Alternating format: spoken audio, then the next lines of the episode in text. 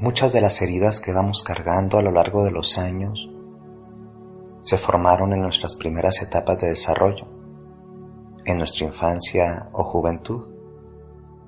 Y muchas de estas heridas tienen que ver con los primeros vínculos que formamos.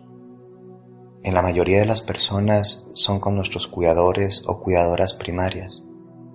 Y en la mayoría de los casos, estos cuidadores son nuestros padres, nuestra familia, abuelos, tíos y demás. A veces también junto con estas heridas almacenamos una serie de respuestas pues basadas en el resentimiento, la culpa, el dolor. Para ser sincero, ningún tipo de maltrato es justificable, ningún tipo de omisión de cuidados es justificable. No son justificables, pero a veces sí entendibles. Entender no es justificar. Comprender no es decir que está bien. Es simplemente ayudarnos a ir un poquito más a fondo y descubrir cuáles fueron eh, las raíces, el génesis de este tipo de descuidos o maltratos. La mayoría de las personas estamos emocionalmente heridas y nadie enseña cómo ejercer una vida sana y plena. En las escuelas a veces se hacen em, clases o se estudia educación física, educación cívica, educación artística, pero muy pocas veces o prácticamente nunca se nos educa emocionalmente, se nos educa relacionalmente, es decir, somos analfabetas emocionales en muchos sentidos. Más aún en anteriores generaciones, pues nuestros padres y madres tenían un gran nivel de analfabetismo emocional y esto quedó reflejado en sus modelos de crianza. Ellos no podían dar lo que no tenían y trataron tal vez de trascender sus propios límites y darnos un poquito más de lo que a ellos les dieron. Aunque es difícil de aceptar, a veces tenemos resentimientos, corajes y dolor almacenado por las formas en las que nos trataron o por las formas en las que no nos trataron, es decir, también las omisiones.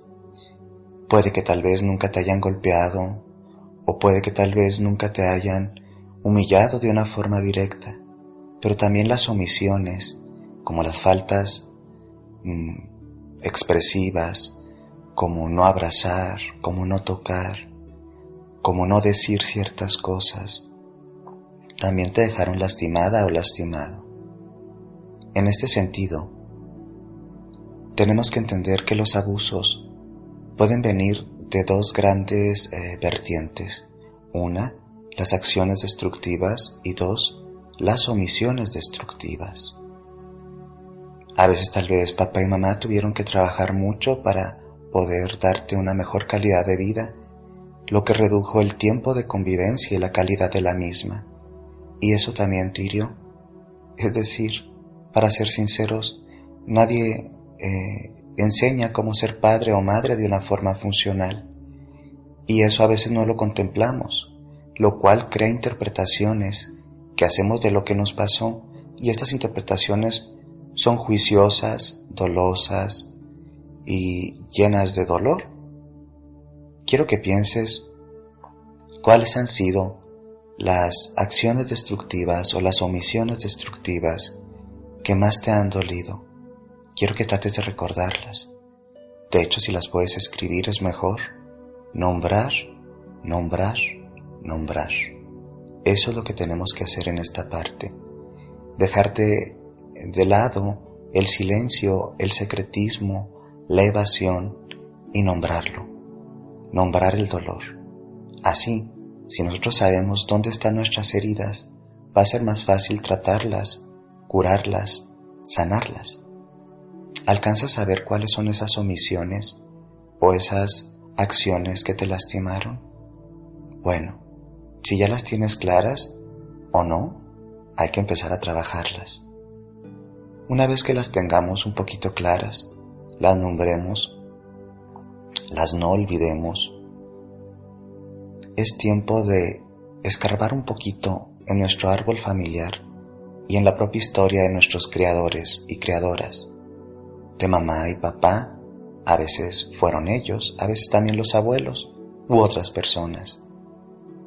Una vez que te das cuenta y sales de este estado en el que a veces la victimización nos mete, que es eh, el narcisismo doloso, es decir, vemos todo desde una autorreferencia, desde nosotros mismos, pero no vemos todo el escenario.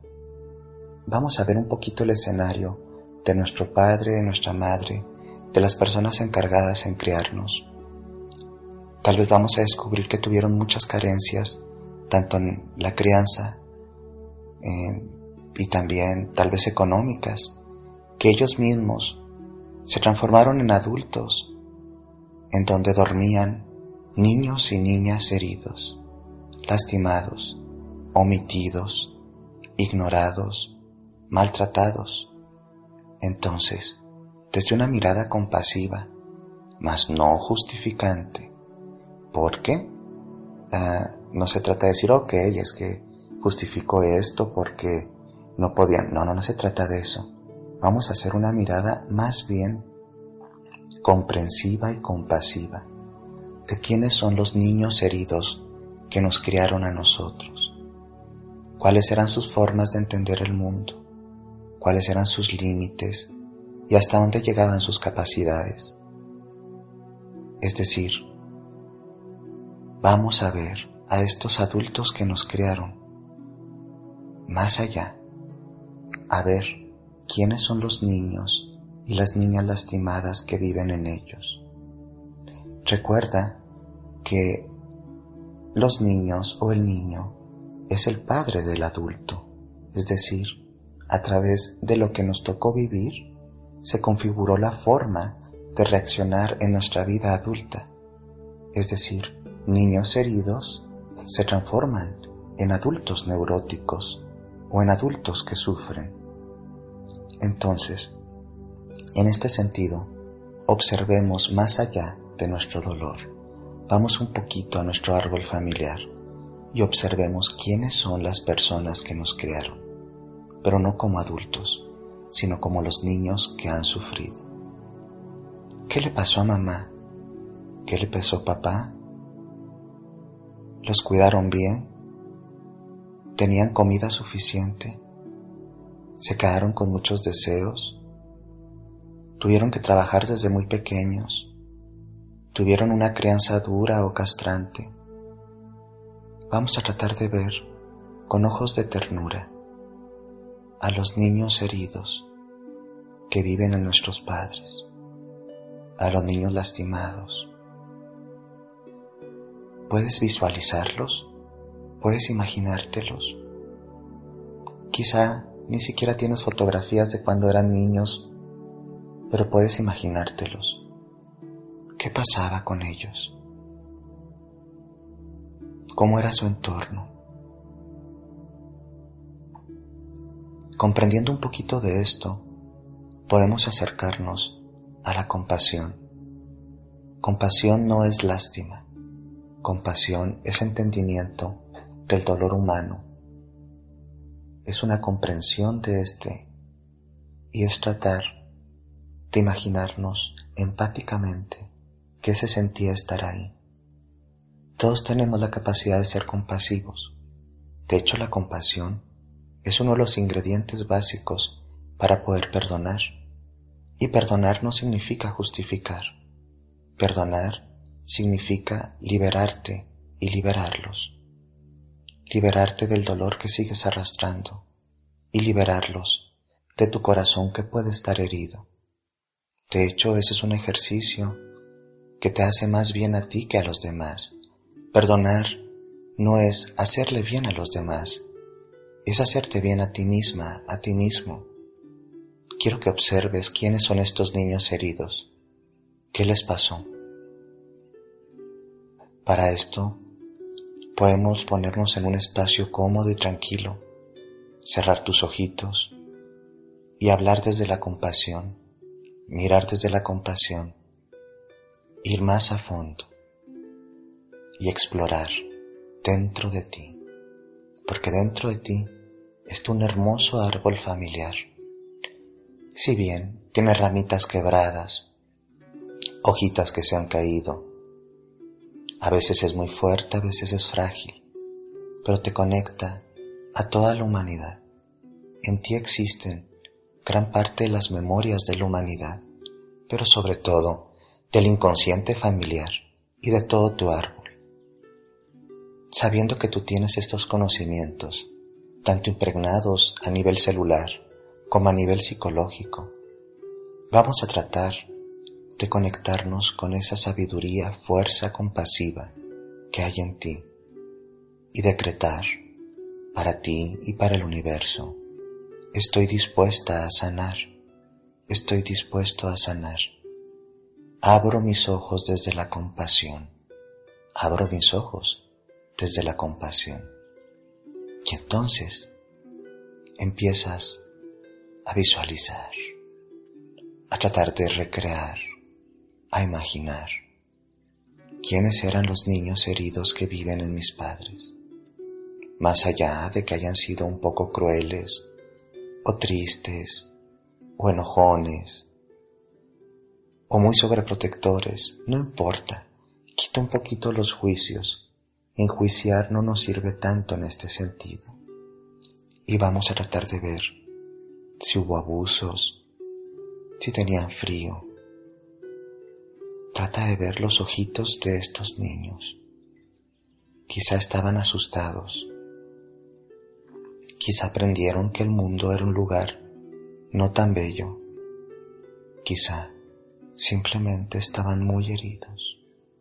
Por favor, trata de visualizar y deja que este ejercicio, de forma libre, espontánea, relajada, te permita ver ver más a fondo qué hay detrás de esos rostros de niños. ¿Qué pasó? ¿Qué les hicieron? A veces pudimos haber recibido algún tipo de abuso de parte de nuestra familia, abusos psicológicos, físicos, económicos o incluso sexuales. A veces tenemos que entender que hay una cadena de víctimas de víctimas y que estas personas que se transformaron en seres abusivos mayoritariamente eran receptores de abuso y replicaron sus atmósferas infantiles desde la inconsciencia y el dolor. Pero ya es tiempo de romper esta cadena de víctimas de víctimas. Yo sé que tú puedes hacerlo yo sé que tienes la capacidad, porque sobre todo, si estás aquí escuchando esto, es que estás en una búsqueda interior. Entonces, si tú ya tienes esta capacidad de buscar y de accionar, significa que ya estás en tu proceso de curación. Entiende esta cadena de dolor, entiéndela, compréndela de forma compasiva Basta de juicios. No tienes por qué replicar la amargura de tus padres, la violencia de tus padres, el dolor de tus padres, porque tú tienes la libertad del pensamiento, la libertad del sentimiento y puedes decretar, estoy abierto y receptiva para mi sanación, estoy abierto y receptivo para mi sanación. En este momento, aquí y ahora, comprendo compasivamente el dolor de este árbol, el dolor de los niños que fueron mis padres. Y estoy dispuesto y dispuesta a liberarme y a liberarlos. Por favor, trata de ser compasiva, compasivo contigo. No te presiones a que esto salga de un minuto a otro. Este es un proceso hermoso. Es como hacer arte. Es como artesanía. El proceso es delicado. El proceso a veces se queda estancadito un tiempo y después se reactiva. Sé paciente. Sé amorosa. Sé compasivo. Ya es tiempo de que te regales la liberación y el perdón. Y para eso hay muchas cosas que comprender dentro de tu árbol familiar y de los niños y de las niñas que fueron los adultos que te crearon. Hazlo en amor, hazlo en luz, sé paciente, sé tierna, sé tierno.